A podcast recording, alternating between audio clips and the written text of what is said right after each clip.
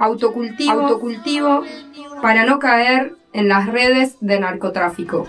Un programa con preguntas. Un programa sin patrón. Bueno, volvimos de nuestro segundo corte, seguimos acá en la tarde de Radio Megafón y en este momento se incluyeron a la columna de cannabis y autocultivo, que los voy a ir presentando de a ¿eh? Roxana Aguirre, activista cultivadora, que además Roxy, ¿estás por ahí? Acá estoy, sí, sí, sí. Hola, ¿cómo están? Ah, ahí está Roxana Aguirre, que además no es la primera vez que la tenemos a Roxana Aguirre en este programa. Ya es una invitada especial de Megafon. Y además que hicimos un micro radial el año pasado también. Eso mismo, también. Con los canabicultores del Alto Valle, obviamente. Exactamente. Y también tenemos la compañía de Gabriela Calzonari. Ella es bióloga, activista y presidenta de Ciencias Ativa. Hola Gaby. Hola, ¿cómo están? ¿Cómo están? Muy bien. También tenemos a su lado Santiago Juárez, que es biólogo y también activista e integrante de Ciencias Ativa. Hola, ¿qué tal? ¿Cómo están? ¿Todo bien? Muy bien, Santi. Bueno, eh, en realidad esto es como una conferencia, digamos, canábica. Eh, no habíamos podido charlar bajo este contexto de, coronavirus y nos parecía importante que tener las voces de ustedes para dar una visión global de la actualidad canábica, como bien me lo enmarcaba Roxy armando esta, este programa. Así que, bueno, no sé quién quiere comenzar, si arrancamos por el proyecto de regulación, si arrancamos por el proyecto del INTA, por donde ustedes deseen, tenemos mucho tiempo. Buenísimo. Ahí justo, mira, se agregó Juan. Que está... otro compañero. Sí, sí, sí. Hola, está Juan ahí. ¿Cómo estás, Juan? Hola. Bien, bien. Disculpen la demora, tuve problemas de conexión, ahí ya estoy. No hay problema. Hola Juan, bueno, le presentamos a la audiencia, se acaba de incluir el doctor Juan Ignacio Gutiérrez, que es parte del equipo interdisciplinario de referencia y apoyo especializado en endocannabinología. ¿Es así? Hola Juan. Así es, sí, sí. Yo soy médico especialista en salud mental comunitaria y psiquiatría y formo parte del equipo de referencia en cannabis del Hospital de Ariel Bolsón. Perfecto. También integrante de También integrante de Ciencias Activas. Además. bueno, no sé qué podemos empezar a hablar. Si les parece, eh, podemos comentar que justamente hoy salía una nota en la revista THC sobre el proyecto de cultivo que venimos desarrollando con INTA Patagonia Norte. Eh, es un proyecto que ya tenemos aprobado por el Ministerio de Salud, que se va a desarrollar en el valle allá de Neuquén, va de Río Negro, pero que engloba las dos provincias, a Neuquén y Río Negro. Es un proyecto de cultivo experimental enmarcado dentro de la ley 27.350 de investigación científica y médica y van a ser dos hectáreas. Eh, vamos a trabajar en conjunto con INTA Patagonia Norte. Eh, se van a desarrollar eh, justamente un cultivo para que se pueda investigar en conjunto con convenios con las universidades, para que podamos eh, también desarrollar genéticas propias, eh, algo muy extenso que acá Santi, que es el capo del desarrollo del programa de cultivo, nos va a terminar de contar. Sí, bueno, eh, la idea del, proyecto es generar material para poder hacer diferentes tipos de, de ensayos clínicos, eh, ensayos no clínicos y también estudios, digamos, de ciencia más básica eh, sobre la planta y sobre los compuestos activos de la planta. Así que la idea es que haya material para poder empezar a estudiar un poco más seriamente en Argentina el tema del cannabis, ya sea tanto en la gente como, como las funciones propias de, la planta y, ir buscando y mejorando las genéticas, adaptándolas para la zona. También eh, eso nos parece que también es uno de los objetivos del proyecto, así que bueno, eh, algo que va a empezar dentro de poco, esperemos, y va a ser un proyecto largo, digamos. Una consulta, con el tema de COVID, ¿se detuvo el proyecto o siguieron avanzando en otras cuestiones? Em, se está avanzando en lo que es eh, el trabajo más bien interno de la asociación junto con INDA en el diseño de, eh, de continuar, digamos, esas cosas que son más internas. En relación a los trámites burocráticos con el, con el Estado y con los pasos que hay que seguir, un poco sí se, retrasaron, digamos, pero la verdad que, mm, que bueno, que en realidad sí siguió su, su camino. Estamos ahora eh, esperando, sí, ahora no queda otra que esperar. Pero el, el laburo, el trabajo interno, digamos, no, no se ha parado. De hecho, eh, bueno, también estuvimos bastante activos y, activas ahora en las redes con, con, la marcha y como bien mencionó Roxy, el proyecto este está enmarcado dentro de la ley de cannabis medicinal, pero eh, está bueno aclarar que esta ley es muy restrictiva todavía. Esto es un, avance re grande que pudimos lograr, un ONG además eh, de cannabis junto con el INTA, pero la realidad es que eh, sigue siendo muy restrictiva hoy y, bueno, esa era una de las consignas de lo que fue la marcha también, ¿no? Que también se dio por todo el país virtualmente este, este año, fue ahora el 2 de mayo, eh, el sábado pasado. Así que bueno, seguimos pidiendo ¿no? el cambio de la reglamentación que podemos ampliar de eso. Bien.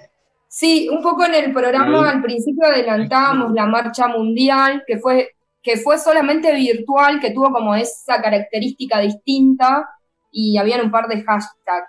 Eh, y Ciencias Activas movió bastante las redes, por lo que yo pude seguir, que lo seguía a ustedes.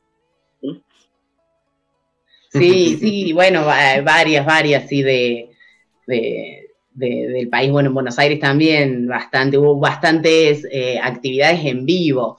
Esto está bueno, ¿no? De información, sobre todo se han em, sumado varios abogados y abogadas, que está buenísimo explicar, no hay muchas dudas respecto a todo el tema legal del en torno al cannabis, así que eso estuvo interesante en todo lo que fue la semana del cannabis, ¿no? La, la semana pasada. Bien. Ahí, mira, se sumó también Belén, la podemos saludar. Belu es también compañera de la asociación. Ella es psicóloga. Bienvenida, Belén. Bueno, gracias, Nadina. Disculpa la demora. Estaba con actividades en, cuarentena. No hay problema. Bueno, se suma, eh, Belén es psicóloga, sí. Sí, Bien. Sí, yo soy psicóloga, trabajo particular, este, no, no integro ninguna institución, digamos, de salud.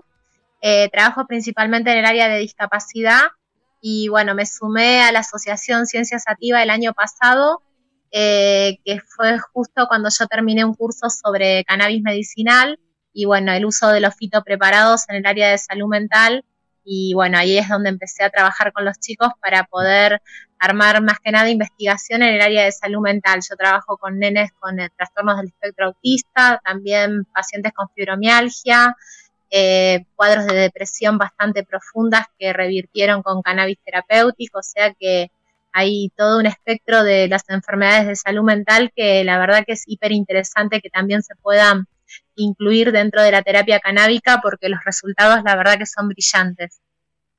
Bien, muchas gracias, Belén. Ro, ¿estás por ahí? Sí, acá estoy. Bien. Eh, ¿Por dónde seguimos entonces? Enmarcaron un poco el INTA, son muchos y tienen tanto para hablar que no los quiero condicionar. no sé, por ahí queríamos contar también las actividades que desarrolla Ciencia Sativa como asociación, el trabajo en territorio que se viene haciendo. Gaby te puede contar todas las capacitaciones que se vienen realizando. Juan también integra parte del equipo médico este que se está armando dentro de la asociación o que ya está armado en realidad y con el que se piensa desplegar todo este tipo de investigaciones. Eh, son un montón de tareas. También dentro de la asociación funciona una red de microcultivo con un trabajo muy específico con familias que cultivan en forma solidaria para otras familias. Gaby también te puede desarrollar toda esa, esa área que está trabajándola más a fondo. Bien, eh, Bueno, respecto a, las capacitaciones y la información y al asesoramiento, es una de las principales ¿no? actividades de la, de la asociación.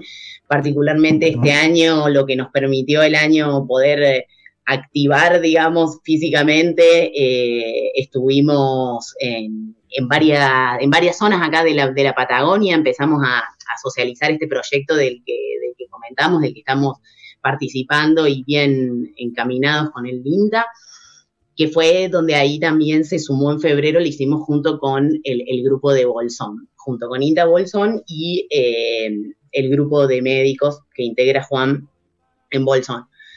Estas actividades aprovechamos para difundir el proyecto justamente y sociabilizarlo y además eh, invitar a médicos y médicas y profesionales y referentes de, la zona, en este caso fueron de Bahía Blanca, en Bolsón, eh, y hablar, bueno, de, los usos del cannabis y en este caso se trabajó bastante con lo que fue la, la analítica del cannabis, ¿no?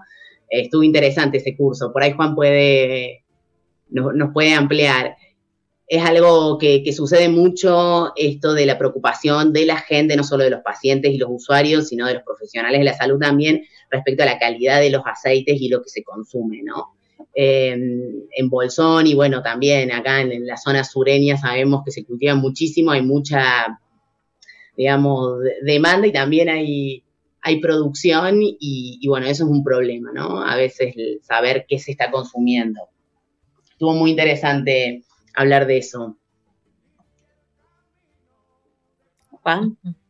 ¿Está por ahí, Juan? Sí, totalmente. Como, como cuenta Gaby, el tema, el tema por ahí de la analítica de, de los aceites o de, los derivados del cannabis es algo que preocupa a varios sectores y el sector profesional por ahí es un sector muy, muy interesado en esto, sobre todo para, para saber en principio que están usando nuestros pacientes como terapéutica. Muchas veces eh, los pacientes eh, presentan o ponen sobre el escritorio de, de los médicos, de psicólogos y demás, preparados que no, que no se sabe muy bien la composición, eh, que no se sabe bien la, procedencia y me parece que dar información y ver de qué manera podemos empezar a tamizar o a, empezar a clasificar esos preparados da cierta tranquilidad, tanto a los usuarios como, como a los profesionales. En esa ocasión que comentaba Gaby, se cortó un poquito acá mi conexión, pero en esa ocasión que hicimos eh, la jornada acá en el Bolsón, en el marco de, de unas jornadas patagónicas eh, que organizó principalmente Ciencia Sativa y con,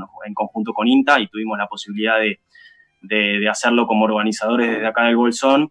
Eh, Alejandro Bucarelli, farmacólogo de, la Universidad Nacional del Sur y, bueno, eh, también en, representación de ReproCam, una asociación civil de Bahía Blanca, nos enseñó y nos capacitó tanto en el hospital a a médicos, médicas y personal de laboratorio de qué se trata por ahí una analítica eh, cualitativa, que se llama una, corrida en capa fina, em, para saber por lo menos en, cuestión de cannabinoides, de los principales cannabinoides, qué puede llegar a tener aquellos preparados que los pacientes nos acercan.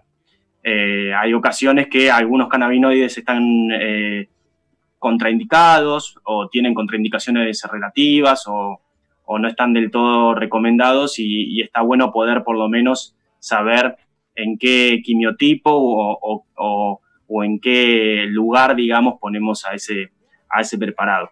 Así que eso estuvo bastante interesante, se avanzó y hubo mucho interés eh, del, del, sector profesional y también de la población, en donde a partir de esa jornada se empezó a ver mucha demanda y pregunta de si teníamos la posibilidad de analizar los aceites que corren en la localidad.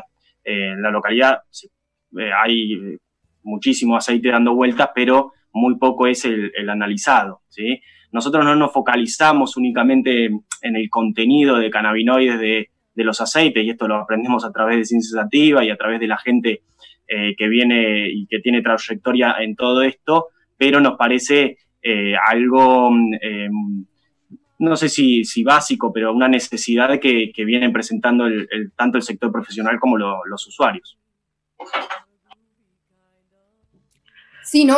Y ahí agrego un comentario en cuestión del, de saber de qué preparación tiene el aceite. Eh, yo no soy muy, eh, muy especialista en esto, pero sí, por ejemplo, eh, mi viejo que ha querido comprar, le han vendido, nada, un aceite mezclado o cuando ha probado un extracto que hizo un canabicultor, fue distinto el, cómo lo procesó el cuerpo, digamos. Así que creo que ahí también está bueno que ustedes, que, tienen la, rama y la pata medicinal y toda la, toda la cuestión más científica, puedan formar a la sociedad o al menos acercarle esta información para que, para que sea un, buen, un buen aceite, más allá de, bueno, a quién se lo vas a quién te lo va a producir y toda esta cuestión. Ya está en, el, está en, las, está en la calle, digamos, el aceite de cannabis. Te lo ofrecen y nada, eso, era un comentario en base a lo que decía Juan. Totalmente de acuerdo y, bueno, justamente para eso son eh, algunos cursos, eh, en este caso, bueno, algunos virtuales que, vamos a empezar a hacer. El próximo justo es de extracciones de aceite para, bueno, considerar no solo las buenas prácticas en el cultivo, cuando uno va a pensar en hacer una terapia y usar esas plantas para hacer una terapia y demás, eh, sino también en, las buenas prácticas, digamos, a la hora de fabricarlo del aceite, claro, y las precauciones que hay que tener, por supuesto. Así que bueno, respecto a lo que veníamos charlando de, los eh, eventos y, actividades que hicimos durante el año, bueno, en esa misma jornada en la localidad de General Conesa, que fue interesante, nos invitó la municipalidad eh, a una fiesta provincial y mm, del agricultor, así que estuvo interesante porque planteamos el proyecto y hubo bastante intercambio con otras organizaciones que, cultivan y se armaron incluso otros lazos donde nos invitaron a a la municipalidad de Fernández Oro, que lamentablemente nos agarró la pandemia y no pudimos viajar, así que eso va a quedar para, para un, futuro, espero no tan lejano. Y bueno, el año pasado, más allá de que la Universidad del Comá, bueno, siempre nos ha prestado los espacios, tanto allá en como acá en Bariloche, y, difunde las actividades que hacemos. Eh, este, el año pasado, en diciembre, pudimos hacer el primer curso formal en la universidad para la carrera de enfermería. Eso estuvo bastante interesante. Eh, así que bueno, eso, eso como capacitación más profesional y bueno, esperemos que este año se vuelvan a dar, a dar los cursos. Vamos a tener que hacerlos virtual por ahí. como, todas las actividades. Se viene la era virtual en todo. sí. Em, no sé, que, mm, bueno, también contarte de que la asociación siempre está sumando socios, obviamente. Eh, hay una página web en donde pueden consultar y ahí también pueden ver todas las notas en donde contamos todos estos proyectos que veníamos charlando, donde pueden sumarse como socios, donde pueden eh, pagar la cuota como socios también. Es importante para una asociación civil eh, sostener y donde nosotros somos todos hacemos nuestro trabajo por vocación, poder sostener este laburo a través de los socios con el aporte. Eh, si no, no podríamos seguir haciéndolo. Así que los invitamos y a que se sumen a través de las redes. Seguramente después vamos a estar pasando todas las direcciones para que eh, este trabajo siga teniendo el ida y vuelta entre todos y todas. Eh, bueno, no sé si también quería Belén por ahí contar lo de cómo funciona la red, cómo es el trabajo que vienen haciendo ahí dentro de Bariloche específicamente, que es donde se desarrolla todo este tema. Sí, el trabajo con la red, bueno, básicamente es este, de tratar de acercar a, los, a los usuarios un aceite justamente que tenga algún tipo de calidad, que se sepa algún tipo de proporción, eh, porque por ahí los pedidos médicos suelen ser, depende de la patología, como más específicos. Hay pacientes que necesitan aceites más altos en CBD, otros más altos en THC, algunas cepa equilibradas, son como pedidos muy puntuales y por todo el trabajo de la asociación donde se pudieron analizar cepas y se pudo llegar a un tipo de, de aceite un poco más confiable, la red de cultivo, que son usuarios de, pacientes que tenían sus inquietudes y que, bueno, se fueron organizando para poder proveerse de su medicación ante la ausencia del Estado y, bueno, todo este discurso que ya venimos sosteniendo, eh, y junto al trabajo asativa se pudo lograr que esa red tenga aceites este, analizados. Esos aceites analizados son los que están circulando de alguna manera entre usuarios que están bajo determinadas este, condiciones médicas con los médicos que trabajan eh, acá en Bariloche con cannabis medicinal, que están el, bueno, el área de la neurología con el doctor Lipkin, este, que son los que más trabajan con el aceite. Em, en el área de salud mental, la verdad que los usuarios llegan ya con, con, el uso, digamos. O sea, mi trabajo es más que nada de orientación con ellos, porque dentro del área de psiquiatría, acá en Bariloche, no es el caso de, Bolsón, que, vienen como con otras ventajas. Acá en Bariloche todavía los psiquiatras no, se han apropiado de esta temática, entonces no está la indicación médica para el uso del cannabis, pero los pacientes por sí solos lo, terminan como explorando y uno trata de acompañar ese tratamiento, porque es lo que uno puede hacer desde el lugar de la consulta psicológica, acompañar a la gente que viene con inquietudes y tratar de asesorarlas para que hagan un uso apropiado de la planta, ¿no? Porque también eh, un mal uso de la planta o una mala experiencia es lo que puede dejar también una impresión equívoca de, lo que sería el cannabis medicinal, o no me hizo nada, o me sentí mal, o bueno, todo, todo esto de, síntomas este, no esperados o no deseados, ¿no? Me parece que el acompañamiento también es algo importante y bueno, a medida de que esto vaya tomando cierta forma legal, y que uno ya pueda decirle, bueno, mira, anda a tal lugar que ahí vas a conseguir eh, un aceite medido y de calidad. Bueno, a la medida que uno ya vaya logrando eso, va a allanar otros caminos, ¿no? Que me parece que es lo más importante.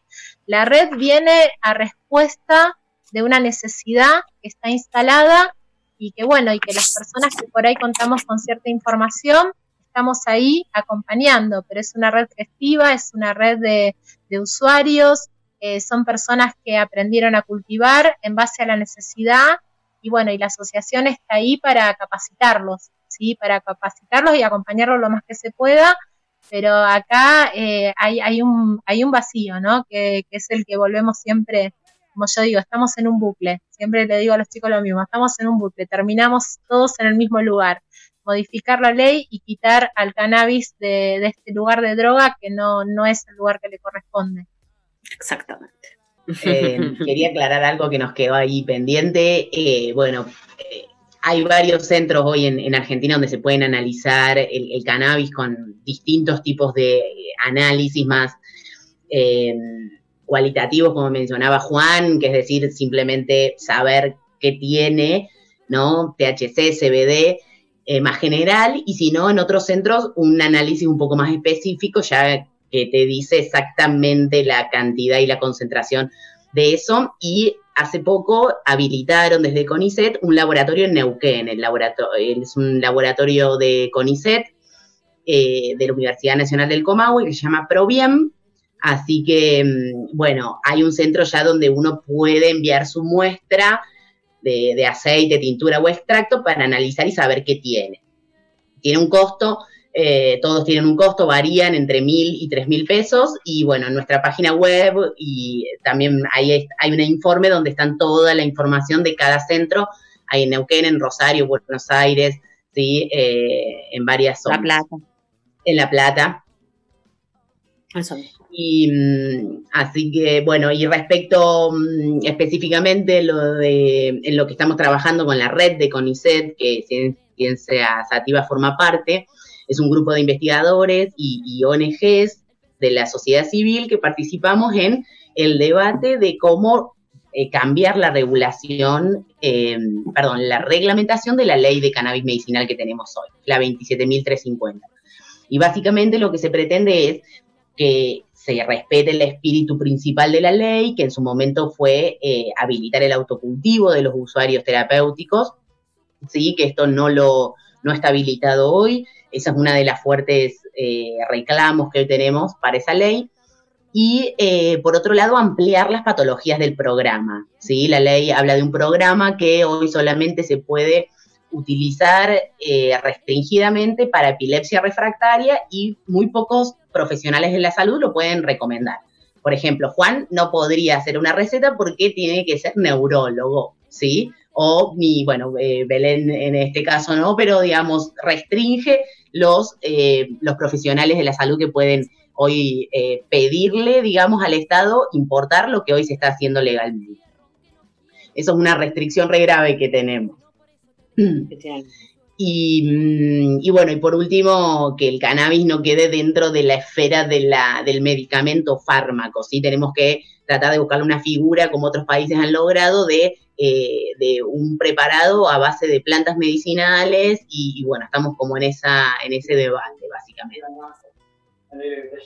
Bueno, perdón, aclarar también que, eh, digamos, la ley establezca eh, esta serie de accesos, por más que sabemos que la industria farmacéutica igual va a estar, queremos el autocultivo y queremos esta forma, como una ONG pudo, nosotros pudimos eh, concretar o vamos a poder concretar un cultivo eh, del Estado, bueno, también que esté la posibilidad de que de pequeños productores, como otras ONG canábicas, donde podamos cultivar en pequeña, en pequeña cantidad, ¿no? No a escala pero sí que estén todas las opciones para el acceso al cannabis. Terapéutico. Bien, por ahí, por otro lado, eh, otra de las cosas en las que estamos trabajando dentro de la ONG es que estamos participando por el acuerdo por la regulación del cannabis, que es un acuerdo entre un montón de ONGs, eran en un principio treinta y pico, ahora ya son como 50 me parece, eh, ONGs de la sociedad civil, muchas organizaciones canábicas, otras agrupaciones de derechos eh, humanos y bueno, es bastante variada la, eh, las ONGs que componen este acuerdo. Y es un acuerdo básicamente que tiene cinco puntos de acuerdo y, y bueno, eh, lo, que se, lo que se busca en realidad es una nueva ley de drogas, digamos, la ley actual de drogas nos penaliza con penas altísimas que las han subido en el último, en el último gobierno, en el gobierno anterior, Así que eh, también cambiar un poco, cambiar un poco a la ley para, para aliviar las penas y, bueno, eh, sobre los puntos, digamos, eh, que, que, que, los que cuenta el acuerdo, el primer punto, más que nada, lo que, lo que, a lo que se refiere es que esta regulación quiere en, forma principal proteger la salud pública y no promover el consumo de, drogas, ni de cannabis, ni de ninguna sustancia ilegal, ¿sí? Eh, y, por otro lado se busca minimizar las secuelas del narcotráfico. Eh, ya, sabemos eh, que, la ley actual de drogas le da la oportunidad al, narcotráfico y al comercio ilegal de florecer y justamente regulando el, el mercado se les roba el mercado, digamos, al mercado ilegal. Por otro lado, otro de los puntos es, eh, orientado a la reducción de riesgos en el consumo, hacer campañas de reducción de riesgos, maximizar este tipo de, proyectos para, para, que el impacto en la salud pública, para poder disminuir el impacto de, negativo que tiene el cannabis en la salud pública. Tiene mucho impacto positivo, pero también puede tener impacto negativo. Eso no, no hay que dejarlo de lado, digamos, ¿no? Eh, y bueno, en ese punto, con respecto a la restricción es más o menos restringir a lo que hoy es el tabaco, digamos, las restricciones que tiene el tabaco, aplicarlas más o menos similar a, las que, para lo que sería el cannabis, ¿no? Por otro lado, también asegurar un mercado eh, de distribución y comercialización a gran escala de cannabis, digamos, no solamente, o sea, poder llegar a todos los consumidores, ¿no? Eh, con el autocultivo llegamos a muchos consumidores, pero no llegamos a todos. Eh, que haya una distribución y una comercialización a gran escala también es parte de uno de los puntos del acuerdo. Otro de los puntos, obviamente, es el autocultivo y los clubes sociales de cultivos, cultivos comunitarios, ese tipo de, acceso al cannabis es fundamental y tiene que estar, junto también con la disponibilidad de semillas para poder plantar, obviamente, no, puede, no podemos seguir dejando la semilla ilegal si, si tenemos legalizado el autocultivo, ¿no? Y por último, el último punto de acuerdo eh, es, más que nada adaptar el fallo Arriola, digamos, a la ley, o sea, que el fallo Arriola dice que no se perseguirán las conductas de consumo de, ninguna droga, digamos, no solamente el cannabis, sino ninguna otra droga debería estar penalizado el, la tenencia, digamos, ¿no? Eso sería más o menos Perdón, Santi, ahora que acotabas esto de la legalización de la semilla, porque también uno de los límites que tenemos en salud para las investigaciones es que como se, por ahí uno puede investigar, pero como no es legal la planta, no es legal la semilla, hay un montón de cosas que no son legales, uno tampoco puede ceder a lo que serían reactivos, que por ahí en otros países sí se accede, y uno por ahí puede hacer pruebas como más científicas y de recolección de datos. Entonces ahí también tenemos un obstáculo para el acceso a la salud. Porque por ahí uno ahora tiene nociones de qué se utiliza de cada planta para determinadas patologías, pero no puedes profundizar porque siempre hay un agujero en la ley que, te, que sí, sí, ok, esto se puede, pero por acá no. Entonces se te, terminan siempre poniendo trabas. O sea, es una ley que te habilita, pero por otro lado te cercena. Digamos, me, acordé de esto. Ahí va. Y, nosotros estamos participando. Ah, vos querías agregar algo más, eh, Juan. No, tiene que ver un poco con esto de que comentabas, Santi, del acuerdo de los cinco puntos y esta perspectiva de no criminalizar al usuario de drogas, ¿no es cierto? Independientemente de que tenemos un marco regulatorio, un marco legal, en donde se criminaliza el uso de, determinadas sustancias, todas aquellas que son ilegales, eh, digamos, también tenemos una perspectiva desde, desde salud, desde salud pública y desde salud en general, digamos, que tiene que ver con mirar la, salud y la, autonomía y la decisión de las personas de forma integral. Entonces, siempre y más cuando tiene que ver con eh, uso de, determinadas sustancias con fines terapéuticos, es donde nos tenemos que parar y actualizar algunos conceptos y adecuarlos a la, necesidad de, nuestros usuarios, ¿no es cierto? Hoy eh, Belén hablaba de, bueno, de la red. La red me parece que es lo más importante de, todo, la red de, usuarios de cualquier sustancia, ya sea de cannabis medicinal con fines terapéuticos, de, sustancias de otra índole, que podemos, eh, que podemos eh, trabajar cualquier otro tipo de droga desde el punto de vista de salud mental, pero que fundamentalmente tiene que ver con esto, con empezar a pararnos desde otra perspectiva, no desde señalar a aquel o aquella que consume y entenderlo como criminal o enfermo, sino empezar a, tener en cuenta que las personas son libres de decidir y desde ahí tenemos que, que acompañar. Y eso tiene, se, vincula y se, enreda fundamentalmente con el fallo Arriola, ¿no? Lo que tiene que ver con la privacidad de las personas y la, y la toma de decisiones. Entonces, me parece que desde salud, a pesar de que tenemos muchas restricciones y imposibilidades, como comentaba Gaby, de por, ejemplo prescribir cannabis para dolencias que a pesar de tener evidencia científica y estar, eh, y estar fundamentada eh, a nivel médico no se está pudiendo hacer en nuestro país porque el programa no lo permite, ¿sí? Solamente se puede indicar para eh, una patología en particular que tiene que ver con la epilepsia refractaria, el síndrome de Dravet, y tienen que ser neurólogos o neurólogos infantiles hoy en día. Pero podemos encontrarle la vuelta para acompañar a aquellas personas que deciden consumir, por ejemplo, cannabis con fines terapéuticos desde otra, desde otra perspectiva, no desde la indicación médica, ¿sí? la forma tradicional, sino desde el acompañamiento. Y desde salud podemos acompañar a aquellas personas que deciden consumir eh, o usar cannabis con fines terapéuticos. Y lo tenemos que hacer gestionando riesgos, gestionando eh, posibilidades de, ciertos daños, y es por eso que es importante que lo que se consuma se conozca, sea seguro y eh, haya la, mayor cantidad de información disponible para los usuarios. Eso nos parece fundamental y desde ahí es que nos estamos parando actualmente sobre todo por el marco regulatorio que tenemos que nos parece, que nos parece insuficiente, digamos, para la realidad actual. Y el otro punto es que eh, incluso desde el acompañamiento médico y desde el acompañamiento profesional, desde salud mental, psicólogos, trabajadores sociales y demás, nos empezamos a preguntar qué función, qué rol tiene el autocultivo en la salud de las personas. Ni hablar ahora con eh, el confinamiento y el aislamiento social obligatorio que estamos transitando, qué importancia tiene para las personas cuidar cualquier tipo de planta. Y si esa planta puede convertirse en su medicina o en el medio para sentirse mejor, eh, qué importante que es poder brindarle información a, nuestros usuarios, ¿no es cierto? Terapia ocupacional, como decimos siempre, el cultivo para los y las usuarias terapéuticas, sobre todo los mayores de edad, ¿no? Como cómo les gusta. Sí, coincido y muy importante ahí lo del acompañamiento, Juan, la verdad. no es solo el paradigma médico, sino también en, eh, todo se relaciona también con el modo de vida que podemos desarrollar a partir de esta terapia canábica, que eso es importante. No solamente para el usuario, sino también se multiplica para toda la familia, para la gente que vive con el usuario. Y eso tiene un efecto dominó que, que siempre es favorable en todas las terapias que se comienzan. Así que es importante el autocultivo, es una de las premisas que también es Sativa creo que llevamos adelante.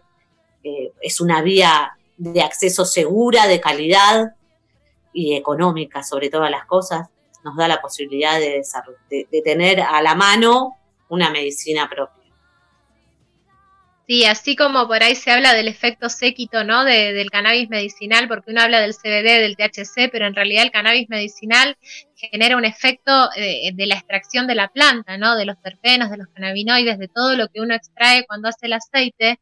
Eso genera un, efecto eh, eh, curativo en, en, la persona que lo usa, ¿no? Pero también se genera un efecto familiar que se vuelve a recuperar como cierta armonía. Esto se ve muchísimo en salud mental, sobre todo con papás de, niños con distintos trastornos que donde empiezan a regular eh, cuestiones básicas como el sueño o como eh, la independencia y la autonomía de, de, cada uno de los niños, ahí se empieza a generar un clima familiar distinto en donde ya eso en sí es terapéutico. Entonces, si a eso le incluimos la planta, el cuidado de la planta, el generar la medicina, o sea, se genera todo un cambio de vida que también es terapéutico. O sea que hay un efecto de lo que sería la planta para usarlo con, su aceite y con todo lo que se implica, pero también hay un efecto secundario más amplio que es el impacto en el grupo familiar cuando vuelven a recuperar la armonía, que me parece que esto es lo, lo que más hay que resaltar, porque el cannabis surgió de abajo para arriba. O sea, yo no me hubiera preguntado sobre el aceite de cannabis si no hubiera tenido de repente 15 personas hablándome del aceite de cannabis y de lo maravilloso que, se sintieron después de haberlo tomado. Entonces, escucha, ¿qué está pasando acá? O sea, es un movimiento social que se está gestando y hay que alojarlo. O sea, esto hay que alojarlo. Y ahí es donde volvemos a la ley, volvemos a las reglamentaciones, las benditas leyes de droga que ya son obsoletas a estas alturas de las realidades que solamente responden a intereses económicos. Me parece que estas son las verdaderas subversiones que hay que lograr para que la terapia canábica funcione como una alternativa más, porque tampoco es la solución a todo, es una alternativa más, entonces me parece que es esto en lo que hay que hacer hincapié, ¿no? Así es. Muy bien explicado. Totalmente, de acuerdo. Bien, ah, estaba en silencio encima. No había dado eh, no, bueno, comentando un poco y hablando de ser consumidora y no usar aceite, pensábamos con amigos y amigas lo importante de tener tu planta, porque en un contexto así, por ejemplo, donde no puedes intercambiar, digo, donde no puedes intercambiar un producto, donde tiene que tener una cierta eh, cuidado de, de no contagio, bueno, toda esta cuestión, Imagínate si es un bar de ir a comprar yerba salir al súper y qué sé yo, conseguir unas flores. Que decíamos, bueno, no sé, ya, ya está, no las cambiamos o la terminás comprando, lo que fuere, porque sí, está el mercado, pero decíamos, ¿qué onda en este contexto? Es, es también clave tener tu, propio, tu propia planta y decir, bueno, no, no me accedo a otro mercado o no me expongo de esta manera a, digo, a, ligar flores o otras o aceite de, digo, en un contexto así de pandemia, uno cuando también ve las falencias del sistema, bueno, en este miles, pero si lo pones a analizar desde usuarios pequeños, eh, nada, estamos desprotegidos total. Sí, también. Los usuarios recreativos, por decirlo de una manera, también las sufrieron en la pandemia. Por supuesto que sí en todo sentido, tanto en el abastecimiento como en los precios, por lo que sabemos, hubo así como una subida de precios importantes. No, en el precio, una locura, compañeros. Me Locura. Por eso es importante el autocultivo. Exactamente. que entendiendo, ¿no? Entendiendo que, que, hay gente que, que, no puede y que no quiere eh, digamos, la realidad es que, es que en este contexto uno es cuando más, eh, eh, como se dice, valora, ¿no? Si tuviera una planta, ¿no? Si hubiera, sí, es, es muy Pero si tuviéramos un mercado regulado también, podríamos acceder, como pasó en Estados Unidos, en los estados, en varios estados donde está regulado y legalizado, y se declaró al cannabis como algo indispensable, junto con un montón de actividades más. Eso fue muy importante dentro de toda esta pandemia, de, este, de esta cuestión, que habilitaran al cannabis como algo esencial. Por todas estas razones que estamos dando nosotros o contando nosotros y nosotras, qué sucede con la planta. Eh, creo que está más certificado que nunca que, esta, esta sustancia es necesaria para un montón de cuestiones y que tenemos que regular el mercado por esa misma razón. Eh, así que tenemos que seguir gestionando la realidad que tenemos ahora para que la podamos modificar y lograr avanzar en una nueva ley de drogas, como decían los compañeros y las compañeras. Sí, agregar ahí una cosita más nomás que no solo eh, estamos totalmente desamparados como hablábamos por todas estas leyes, eh, no solo los usuarios terapéuticos, sino los cultivadores y, las cultivadoras también seguimos eh, un montón. Expuestos al pollero. exacto, muy expuestos a la gente que también roba y lamentablemente ahí encima estamos en un, como escuché el otro día una abogada de Reset también, estamos en un gris dentro de un gris cuando te roban una planta, una plantación de cannabis, ¿no? O sea, donde no se sabe si poder ir a hacer la denuncia por, por llegar a tener algún problema legal después. Eh, realmente es complicado, sobre todo si también estás eh, haciendo un tratamiento, ya sea de cualquier tipo de, enfermedad, un proceso. Eh, es la verdad horrible, nos agarró la pandemia junto con la cosecha y eso por un lado fue bueno, pero por otro lado, bueno, también también sigue sucediendo lo mismo. Completamente desamparados. Necesitamos ya, ya este cambio de la, de la ley de drogas. Bien. Y la despenalización. ¿Algún compañero, algo más para agregar? Ya estamos totalmente. cerca de la...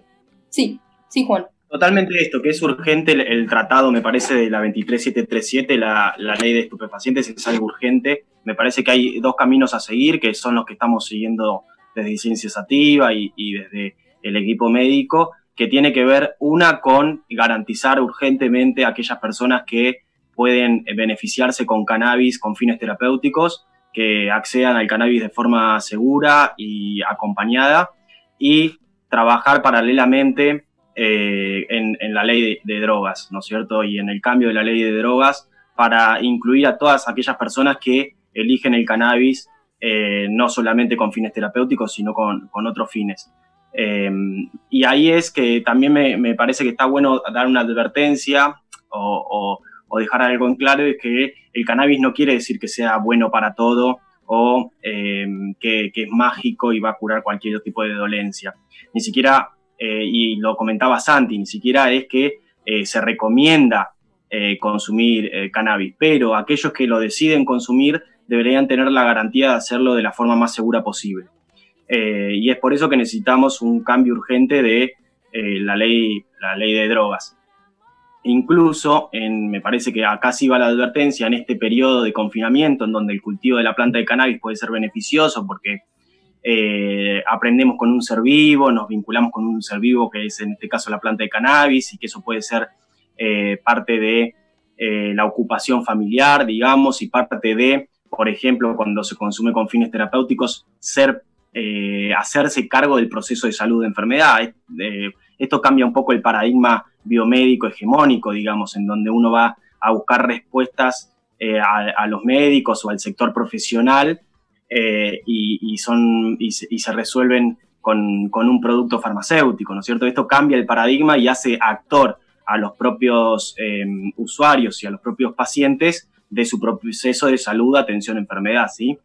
Eh, entonces esto, me parece que es urgente y esperemos que ahora que me parece que el, Senado va a empezar a sesionar de forma virtual o, arrancó a sesionar, que este, que este tema sea, sea tratado eh, próximamente. Venimos trabajando en eso hace tiempo, eh, hay gente que viene trabajando hace muchísimo tiempo en esto y me parece que ya es hora de eh, de, tratarlo, ¿no es cierto? De tratarlo de forma seria y empezar a tener movimientos a nivel legislativo y, bueno, y, posteriormente también en políticas desde salud, desde seguridad que beneficien a que beneficien y que, que respeten los derechos humanos y la autonomía de las personas, ¿no es cierto?